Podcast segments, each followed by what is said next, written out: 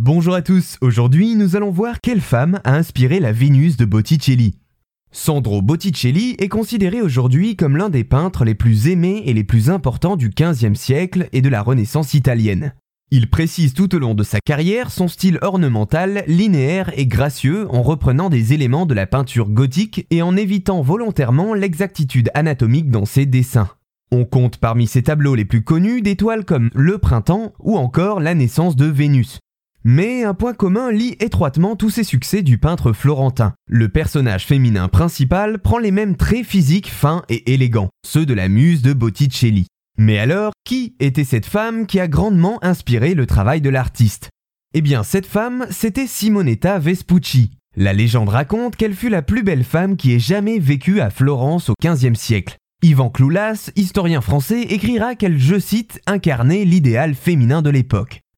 Celle qui était surnommée la sans pareille par les Florentins était une femme noble arrivée dans la capitale de la Toscane pour célébrer son mariage avec Marco Vespucci, cousin du navigateur Amerigo Vespucci en 1469. Elle se rapproche rapidement d'une famille importante de l'époque à Florence, la famille des Médicis, et plus particulièrement de Julien de Médicis qui deviendra son amant. Simonetta Vespucci sera également approchée dès son arrivée, entre autres peintres, par Sandro Botticelli, qui voyait en elle un modèle de beauté envoûtant. Simonetta vivra à partir de leur rencontre un véritable amour platonique avec Botticelli, l'artiste et celle qui était devenue sa muse se suivant étroitement jusqu'à la mort de cette dernière.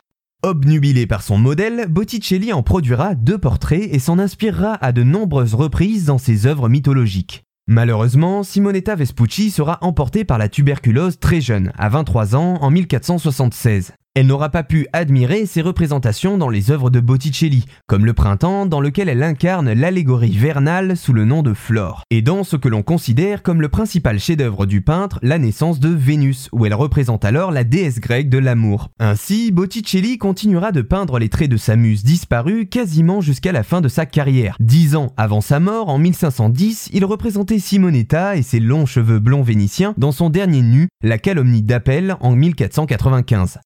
Signe du lien étroit qu'ils entretenaient, Sandro Botticelli fut enterré près de Simonetta dans l'église d'Onisanti à Florence, comme il avait expressément demandé sur son testament. Ainsi, peu d'éléments du tempérament et du caractère de Simonetta Vespucci en tant que tel nous sont parvenus, occultés par sa beauté qui correspondait en tout point aux normes de l'époque. Elle restera néanmoins une personnalité très importante du XVe siècle à Florence malgré sa courte vie et aura habité l'œuvre de Botticelli au point de devenir le personnage central de quelques-unes de ses toiles les plus populaires.